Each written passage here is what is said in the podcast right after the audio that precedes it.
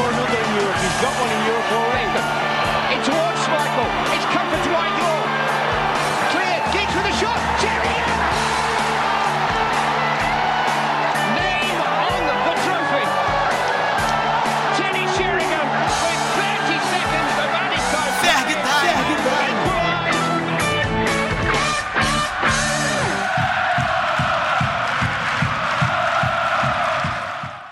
Seja bem-vindo a mais uma edição do Frog Time, a 39 e hoje falaremos de Europa League.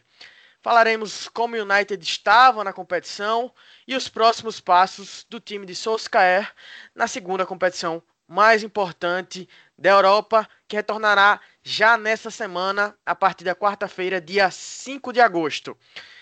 Vou explicar como funcionará esse episódio para você ouvinte entender da melhor forma. Vamos fazer essa re recapitulação geral dos comandados de Solskjaer, como foi na fase de grupos, primeira fase mata-mata, como foi aquele primeiro jogo contra o Lask, ainda lá em março, e passaremos para as próximas fases. Quem o United pode pegar, como o United deve chegar e como é o outro lado da chave. Quem o United pode encontrar numa possível final na Alemanha. E hoje estamos aqui com Maurício Dantas, administrador da página do United no Twitter, arroba Análise United, e também redator da Pele Brasil. É um prazer receber você aqui no Frog Time, Maurício. Seja muito bem-vindo. Prazer, galera. É uma honra estar aqui.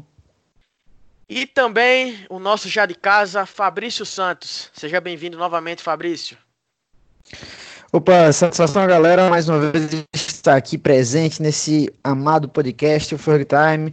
E, como sempre, é muito bom poder falar de Manchester United. Vamos nessa para mais um episódio. Vou tentar ser o mais sucinto possível aqui, como foi o United lá na fase de grupos da Europa League. Os Red Devils estiveram no grupo L, juntamente ao Azel Alkmaar, Partizan e Astana. Terminou como líder, tendo conquistado 13 pontos. Foram quatro vitórias, um empate e uma derrota. Já no mata-mata, na primeira fase de mata-mata, antes das oitavas de final, enfrentou o Clube Bruges. Na Bélgica, empatou em 1 a 1 com Martial marcando o gol para o United. Já em Old Trafford, venceu por 5 a 0 com Bruno Fernandes e Galo, McTominay e o brasileiro Fred as duas vezes, marcou duas vezes. Já nas oitavas de final, já na Áustria e sem torcida, por causa da pandemia da Covid-19, Vencemos os, o Lask Linz por 5 a 0 num jogo bem tranquilo. Os gols foram marcados por Igalo, Daniel James, Juan Mata, Mason Grilled e até Andreas Pereira. Pois é, a volta será nesta quarta-feira, dia 5 de agosto, por isso que já estamos gravando aqui para levar a você todas as informações que você precisa sobre esse confronto e sobre o United na competição. Será em Old Trafford às 16 horas e terá transmissão da ESPN Brasil. Sim, antes a competição tinha transmissão exclusiva da Fox Sports, mas depois da junção, né, os canais Disney, a Disney decidiu distribuir os jogos também para a ESPN Brasil. Fabrício ou Maurício, vocês têm algo a falar sobre esse, esse confronto, sobre a ida e sobre esse retorno? Como vocês acham que Solskjaer irá para essa partida? Poupará ou irá com a equipe completa? Bom, é, a versão de Solskjaer nessa volta do futebol, após a parada em virtude da pandemia, foi de um treinador que evitou em muitos momentos poupar seus jogadores, né? Foi a primeira vez em muitos anos que a gente viu o United repetindo a, a, a, mesma escalação titular em vários jogos em sequência, mas a gente sabe que ele fez isso pela situação do United, né? O United precisava vencer praticamente todos os seus jogos para ter chance de conseguir se classificar para a Champions League, que foi o que a gente conseguiu. Então isso acabou gerando um desgaste muito grande no elenco. A gente viu já nas últimas partidas jogadores como Bruno Fernandes sem perna para jogar, o Maguire tendo certas desatenções que ele normalmente não tinha. Então eu deposito muito dessa queda de rendimento na parte final ali do campeonato por essa questão de cansaço mesmo, né? Muitos jogos um atrás do outro. Mas agora o time teve um certo tempo de folga e vai voltar a emendar uma certa sequência. A minha aposta não é nem que ele vá com o time titular e nem com o time 100% de reserva, porque creio eu que ele não vai querer dar margem para que, sei lá, a gente possa não vencer esse jogo, se é que essa possibilidade existe, dada a diferença enorme entre os times. Mas eu creio que ele vai com, com um time misto, deixando as peças mais importantes atuarem por pelo menos 45 a 60 minutos. Essa é a minha aposta, porque eu creio que o United vai voltar a vencer e confirmar a classificação que já está mais do que encaminhada. Concordo, acho que é um confronto bem tranquilo. Maurício, o que você acha desse confronto? Como você enxerga esse confronto contra a equipe que terminou o campeonato austríaco na quinta colocação após liderar? O título acabou com Red Bull Salzburg mais uma vez. Então, eu dei uma olhada nos últimos jogos do LASK e eu vi que o campeonato austríaco tem um hexagonal final e que eles, nesses 10 jogos de hexagonal, eles sofreram 17 gols quase dois gols por jogo, né? Então acho que eles não devem ser um grande adversário para o United. Pensando dessa forma, eu não acredito que ele vá usar o time titular, é, a maior parte do time titular durante o jogo. Eu acredito que talvez ele use algum jogador que ele pense que necessita de ritmo, mas eu realmente não acredito que para esse jogo especificamente ele utilize o 11 mais forte do time. Tem algum jogador, Maurício, que você enxerga que está precisando de ritmo, que não, não vinha numa boa sequência e talvez esteja precisando desse, dessa partida para, sei lá, até retornar um pouco da confiança perdida em certo momento da temporada? Na minha opinião, o jogador que vem menos confiante é Brandon Williams. Ele é o jogador que vem menos confiante.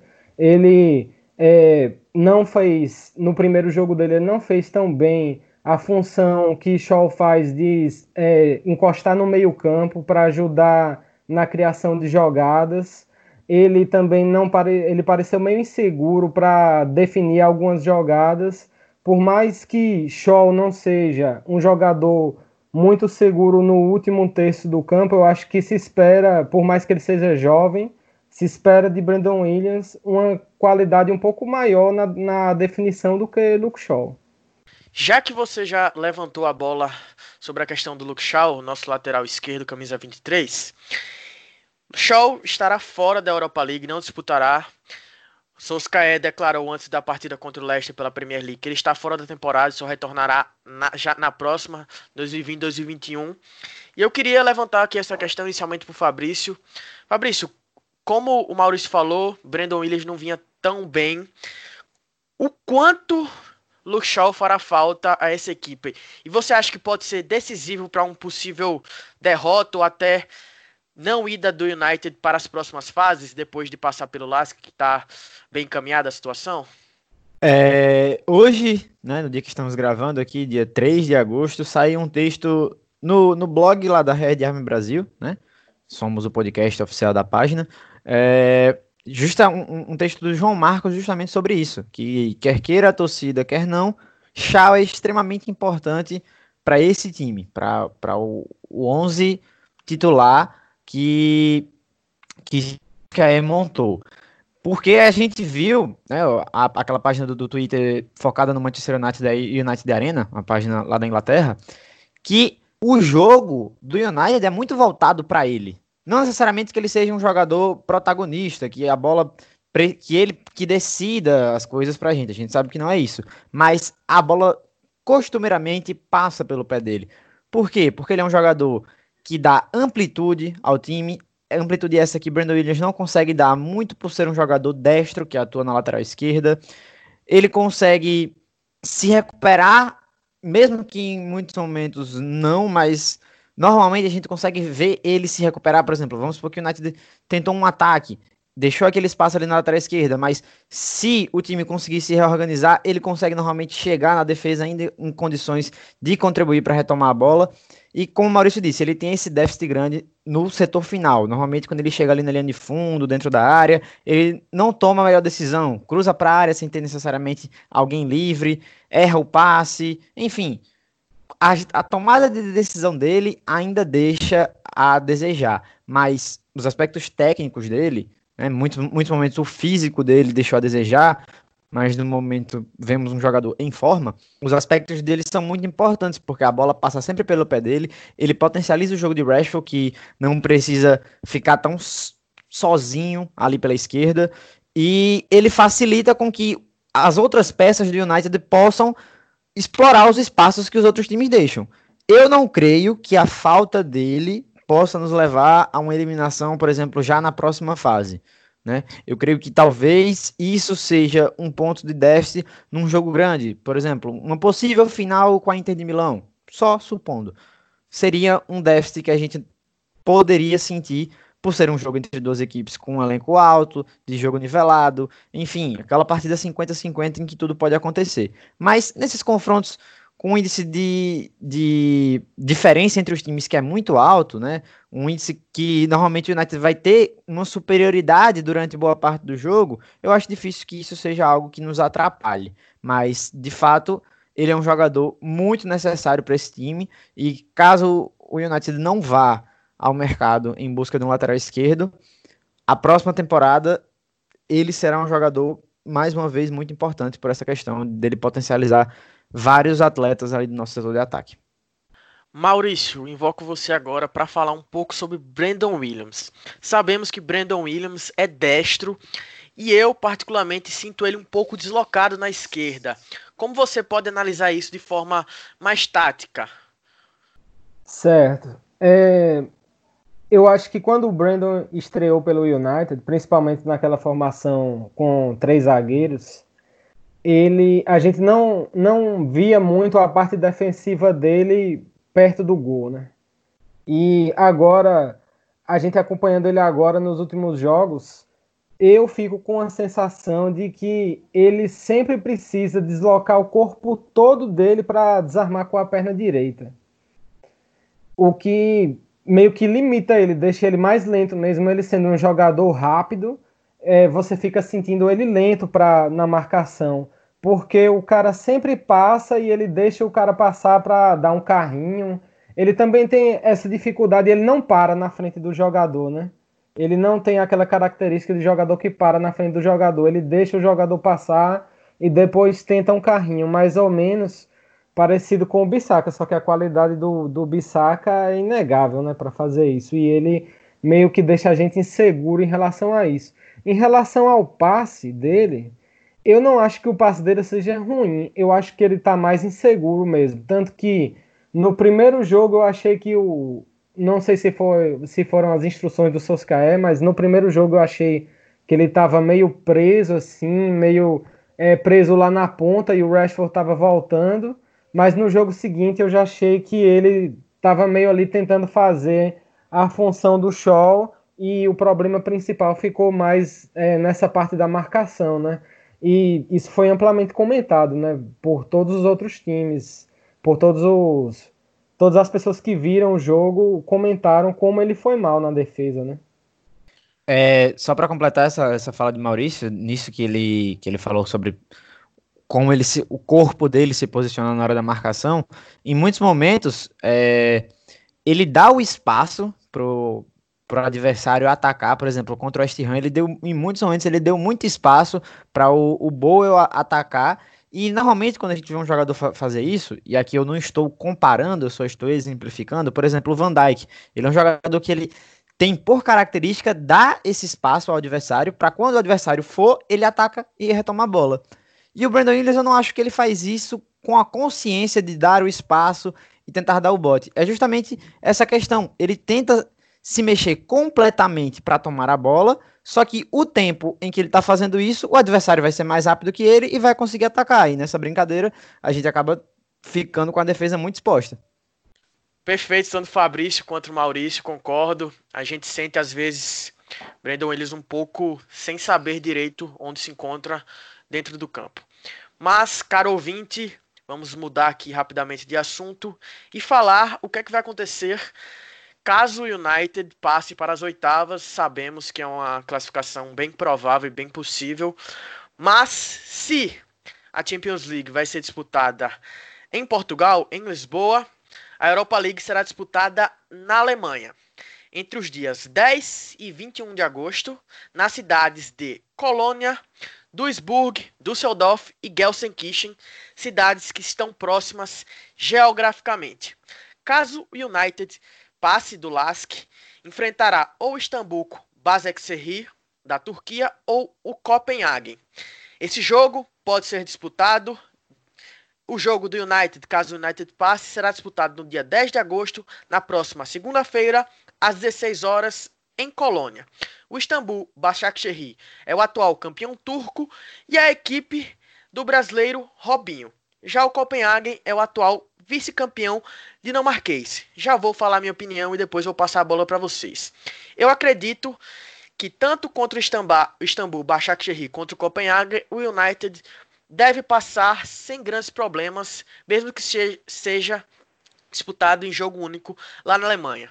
Maurício, inicialmente, qual a sua opinião sobre isso? Então, eu acredito que o Istambul Başakşehir deve passar.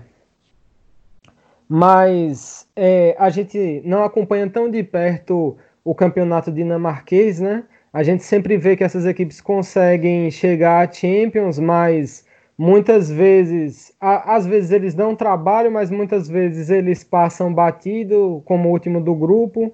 O campeonato turco é, ele está mais fraco do que é, a gente está acostumado a ver com o Galatasaray, o Besiktas e o Fenerbahçe. Mas é, o Başakşehir, ele tem um aporte do governo, né? E eles têm vários jogadores que já foram conhecidos, como você mesmo citou o Robinho, que não tem jogado muito, mas eles também têm o Elia, que já passou por vários clubes grandes, eles têm o Dembabá, que já foi ex-Chelsea, né? Se eu não me engano, ex-Newcastle. É, o Skirtle, que foi do Liverpool.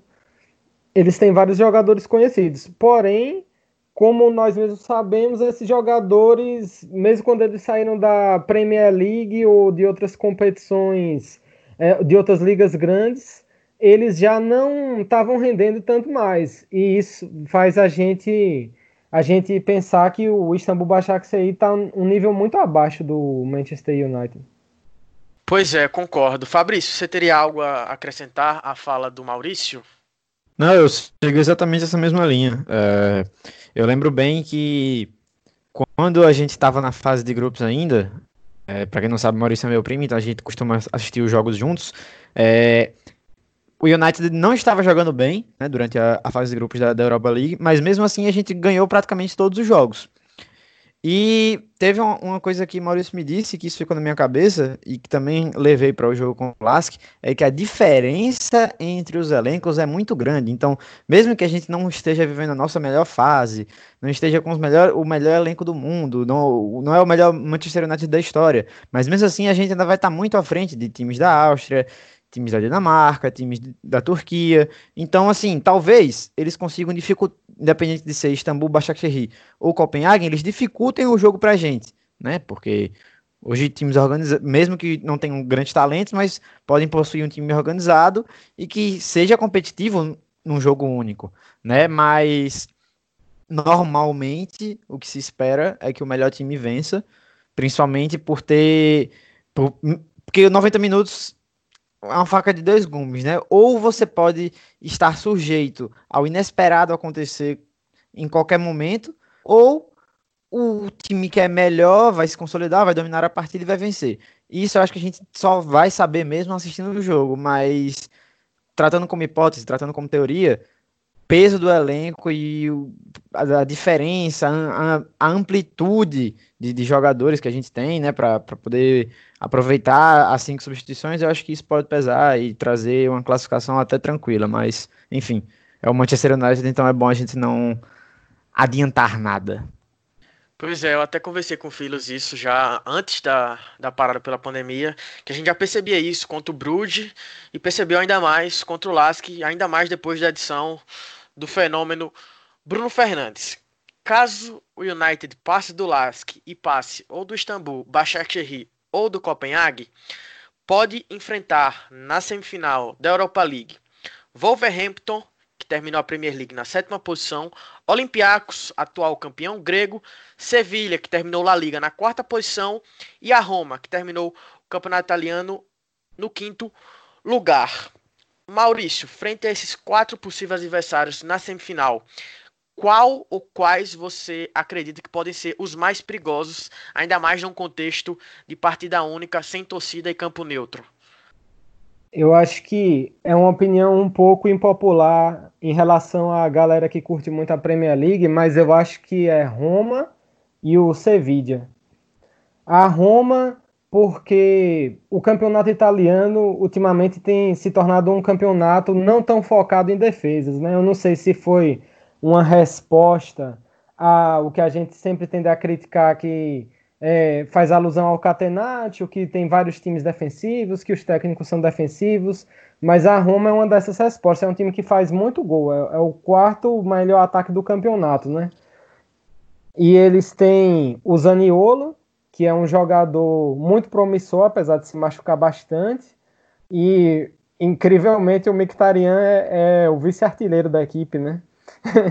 e o, o Ed Diego que sempre, sempre dá trabalho. Já o, o Sevilla, eu acho que o Lopetegui, ele é um técnico mais estilo aqueles aqueles espanhóis mais antigos que ele gosta de reter a bola, mas ele não ataca tanto. Eu assisti alguns jogos do Sevilla e eu achei que o time meio que ele não ataca, sabe? Mas ele fica com a bola. Então se é, se torna aquele negócio que fica irritante e cansativo para o time adversário, né? Que está sempre tentando recuperar a bola e ele tem aquela estrutura, aquela estrutura para manter a bola que não acho que chega a ser um tic-tac, mas que muita qualidade no passe, é, buscando às vezes o 1 a 0, o resultado de menor diferencial numérico, né? Esse possível confronto da semifinal do United se daria ou se dará no dia 16 de agosto às 16 horas, também em Colônia. Lembrando que o United enfrentou o Wolverhampton em três oportunidades nessa temporada, duas pela Premier League, dois empates, um a um na cidade de Wolverhampton e 0 a 0 em Old Trafford, mas venceu a equipe dominada por portugueses na Copa da Inglaterra por 1 a 0. Fabrício, como você vê esses possíveis confrontos contra Wolverhampton, Olympiacos, Sevilha e Roma? É, eu sigo a, a opinião de Maurício de achar que Sevilha e Roma provavelmente vai, vai, Se a gente chegar na semifinal, vai ser contra Sevilha ou Roma, né? Porque a gente também viu desse Overhampton em jogos que eles precisavam entregar alguma coisa, né? Contra um time que estivesse um pouco acima deles, deixaram um pouco a desejar nessa reta final da Premier League. E eu, eu creio, assim, eu acho que eles ainda estão um pouco abaixo nesse quesito. Não me surpreenderia se eles passassem, óbvio que não, porque a gente sabe do potencial do time, mas acompanho o relator, creio que será Sevilha ou Roma, e aí eu já acho que fica difícil a gente fazer algum tipo de prognóstico, porque eu acho que o, o, elenco do United hoje, pelo menos o, o time titular, é melhor do que o time titular desses quatro times. É, acho que o Olympiacos a gente nem precisa considerar, porque é muito difícil que ele consiga avançar tanto. Por mais que não seja impossível, já que eliminou o Arsenal. Não que seja a melhor das referências, mas eliminou o Arsenal. A Roma, por exemplo, perdeu o seu melhor zagueiro. Acho que todo mundo sabe que é Smalling, né? Nessa temporada, a gente vê nos posts do, do, dos torcedores italianos, nos posts que confirmaram que Smalling não continuaria no time, que o, o empréstimo não seria renovado, que ele só volta para Roma em outras condições, numa possível venda, enfim, no outro tipo de acordo. Não houve acordo para, para renovar o empréstimo e ele já está definitivamente fora da Europa League. Então, eles vão estar tá sem o seu melhor zagueiro. A gente não dá, não dá para saber qual foi a diferença né, que, que Smalling encontrou lá para conseguir desempenhar um futebol tão bom, mas aposto que a gente vai enfrentar o Sevilha e que será um jogo decidido em detalhes. Né? A Sevilla fez uma boa campanha em La Liga mais uma vez, é um time muito consolidado que está sempre ali incomodando os grandes e vira e mexe está classificado para a Champions League. Então, assim, a gente como torcedor vai sempre acreditar que a vitória vai vir, independente de quem seja o adversário. Mas enfrentando Sevilha, possivelmente, Roma ou até mesmo Wolverhampton, eu acho que fica difícil prever algo, por ser apenas 90 minutos e também porque a gente não sabe qual vai ser a versão do United que a gente vai ver. Vai ser aquela que ganha do, dos times bons, dos times ruins, dependendo de quem seja, todo mundo vai jogar bem e a gente vai conseguir a vitória tranquilo, ou vai ser aquela que passa um pouco de sufoco, tem uma certa dificuldade, o time acaba sentindo a marcação adversária, enfim. Acho que fica muito aberto, mas contra qualquer um desses times, o United deve ser sempre considerado o favorito, porque, como eu disse, tem o um melhor elenco. Perfeito, Fabrício. Você ouvinte deve estar se perguntando quem o United enfrentaria numa possível final. Pois é, quem está do outro lado da chave da UEFA Europa League? Te respondo: Inter de Milão, Rangers, Shakhtar Donetsk, Retafe, Bayer Leverkusen, Wolfsburg, Basel e Eintracht Frankfurt. E levanto aqui já um debate polêmico ou nem tanto polêmico. United e Inter é a final mais provável para a competição? É a final mais provável. Mas eu acho que o Bayer Leverkusen ele tem condições de chegar nessa final também. Apesar de que a gente pode ver um Bayer Leverkusen meio que deformado para essa final, porque eu tenho acompanhado o mercado, eu vi que há possibilidade do Bayer Leverkusen é, envolver Kevin Volland numa negociação. A depender de ele conseguir ou não envolver o Kevin Volland nessa negociação, a gente já tem uma mudança no ataque do Bayern, né? Mas eu acredito que eles são os, os principais rivais da Inter para chegar nessa final e a individualidade de Kai Havertz, se ele ainda tiver lá, e a habilidade de outros jogadores como Diaby, ou mesmo o próprio Demir Bay, que sempre sai jogando muito bem, pode fazer sim eles ganharem um jogo único.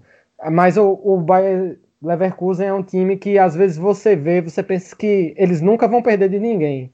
E depois você vê e eles perdem um jogo fácil, sabe? Eles não são um time muito constante a Inter ela parece ser um pouco mais constante. Eu acho que os times, é, geralmente em times muito reativos como a Inter, é, às vezes os times deixam a bola com a Inter e a Inter fica meio sem saber o que fazer, né? O que é meio natural. O Lukaku era um ex-jogador do, do Manchester United e a gente sabe como ele, ele não é o melhor passador, né? Ele não é o melhor pivô, então, às vezes eu acho que a Inter se complica em jogos fáceis, mas é, acho que não tanto quanto o Bayer Leverkusen. E falando da Inter de Antônio Conte, Romelo Lukaku, Christian Eriksen, Lautaro Martinez e Alex Sanches, hoje tanto Di quanto Fabrício Romano divulgaram que Manchester United e Internacional chegaram a um acordo por, pelo chileno ex-camisa 7 do United por Alex Sanches. E talvez você seja pego de surpresa porque a Inter não vai pagar nada. Mas há uma explicação e Fabrício Santos vai trazer essa explicação para a gente. É, conforme foi veiculado na imprensa, né, pelo Di Marzio, que sempre tem informações quentes do que se passa no mercado italiano, assim como o Fabrício Romano, é, haviam alguns moldes que essa negociação pudesse acontecer Assim como a do Smalling para Roma, ela passava por alguns embrólios e o que aparentava é que não haveria um negócio, porque o United queria, se a Inter quisesse contar com Alexis Sanches para a Europa League, né, de, de, certeza, porque Alexis Sanches está sendo um dos melhores jogadores da Internacional desde a volta da parada, eles teriam que pagar os 15 milhões de euros que havia sido acordado lá atrás, quando o, o empréstimo havia se estabelecido. Não havia obrigação de compra, mas esse valor já havia sido mencionado. Entretanto, se a Inter fosse pagar esse valor, eles se recusavam a pagar é, o montante de salário que era referente ao United. Então, o acordo que os clubes gerou foi o seguinte: ele vai de graça para Inter de Milão, de vez, não é um empréstimo, ele está indo em definitivo. E com isso, o United economiza, segundo de Marzio, chegar a economizar até 60 milhões de euros. Porque o acordo dele era longo e, como todo mundo sabe, ele ganhava um salário estratosférico e que, se me permitem dizer, não condiz, não, não condiz com nada que ele entregou no clube. Então, creio eu que o acordo no final das contas foi muito bom para as duas partes. Eles permaneceram com um jogador que soube encaixar no futebol italiano, no esquema de Antônio Conte, e o United ainda teve esse desafogo nas finanças e pode se programar para atuar, creio eu, de uma forma mais forte no mercado. Até porque se a gente recebesse esses 15 milhões e ainda tivesse que, que pagar alguma taxa, pagar algum valor referente a salários de Sanches, acho que a matemática no final das contas não seria tão boa para a gente. Então, no final das contas, a solução foi a melhor para ambas as partes. Para fecharmos a questão envolvendo a final, essa final, a final da Europa League será disputada numa sexta-feira, no dia 21 de agosto, também na cidade de Colônia. Ou seja, caso o United chegue à final do torneio europeu, não sairá da cidade de Colônia. Maurício, você vê alguma vantagem nessa questão? Ou como sabemos que as cidades são muito próximas geograficamente, essa questão não influenciaria em quase nada? Eu acho que não influenciaria, porque de toda forma o United vai jogar fora de casa, né? É, eu não acredito que os jogadores consigam se adaptar tão rápido assim a, a esse campo. É, eles não vão poder treinar no campo porque vai ser uma maratona de jogos, né? Senão vai prejudicar o gramado. Eu acho que a parte boa de ser na Alemanha é que o futebol alemão também é um futebol bem rápido. E o futebol inglês também é um futebol rápido. Então, provavelmente, as condições de gramado, as condições do campo vão estar parecidas ao que o United já está acostumado, né? E provavelmente vai estar muito calor, porque a gente vê notícias de ondas de calor absurdas lá na região, principalmente francesa, e Colônia fica na divisão da França. Então, eu não sei nem o que esperar em relação a clima, em relação a como vai estar o ambiente para os jogadores do United é, disputarem é, essa eventual final mas eu sei que do mesmo jeito que o United pode é, pode se colocar dessa situação adversa, o adversário provavelmente vai estar na mesma situação, né? Ele não vai estar adaptado também às condições. Ótimo. Agora eu invoco Fabrício. Fabrício, misturando um pouco de opinião pessoal com análise de trabalho de Solskjaer. Você acredita que ele irá com força total para essas partidas no país germânico e você acha que ele deve ir? É, já começando com a parte da opinião, eu acho sim que ele deve ir. Um troféu é sempre bem-vindo, mesmo que a Europa League culturalmente não seja valorizada na, na, na Inglaterra e até em outros países da Europa, né? Considerado um torneio secundário, um prêmio de consolação, mas não deixa de ser um torneio difícil, porque é longo, porque os times que são eliminados da Champions League vêm para eles e tem times tradicionais que não conseguiram a classificação para a Champions League que também estão inseridos nele. Então, não deixa de ser um torneio importante e ele deve, eu creio que ele vai com, com força total, até porque não faria sentido ele não ir. Né? Não, não tem porquê, não, não tem uma justificativa plausível. Joga, os próprios jogadores, quando a temporada da Premier League acabou e a gente garantiu a classificação para a Champions League, falaram que iriam em busca do título da Europa League. Claro, eles sempre vão falar que vão estar em busca de taças, em busca de títulos, e pode-se levantar o questionamento se os jogadores estão com a, a motivação em cima, lá no alto, para jogar, para jogar esse, esse, campeonato. Eu acho que sim, né? Porque a gente, desde que Solskjaer chegou no time, o que a gente vê é um treinador que traz muito do que Ferguson aplicava, traz muito daquilo do jeito United de ser. Então, com Ferguson a gente sempre via um time que queria vencer, vencer e vencer, independente do que fosse. Em alguns momentos a gente viu Sir Alex tomar algumas decisões, como por exemplo a gente ser eliminado em fases de grupos de Champions League simplesmente porque ele abdicou de colocar o time titular e pronto. Não quis colocar o time titular e acabou. Por, por ter todo aquele. a preferência pela Premier League. Mas eu não acho que vai ser o caso. O futebol não tá. O futebol na Inglaterra só vai voltar é, daqui a um mês, né? Porque independente de qualquer coisa, os times que estão nas competições europeias, como o United, como o City, terão 30 dias de férias. Então, desgaste físico não creio que seja algo a se preocupar. É... Enfim, eu só vejo motivos para ele ir sim, com, com toda a força possível, e ir atrás desse título. Se o United vai estar na sua melhor forma. Isso acho que só os jogos poderão nos responder, mas as expectativas são positivas.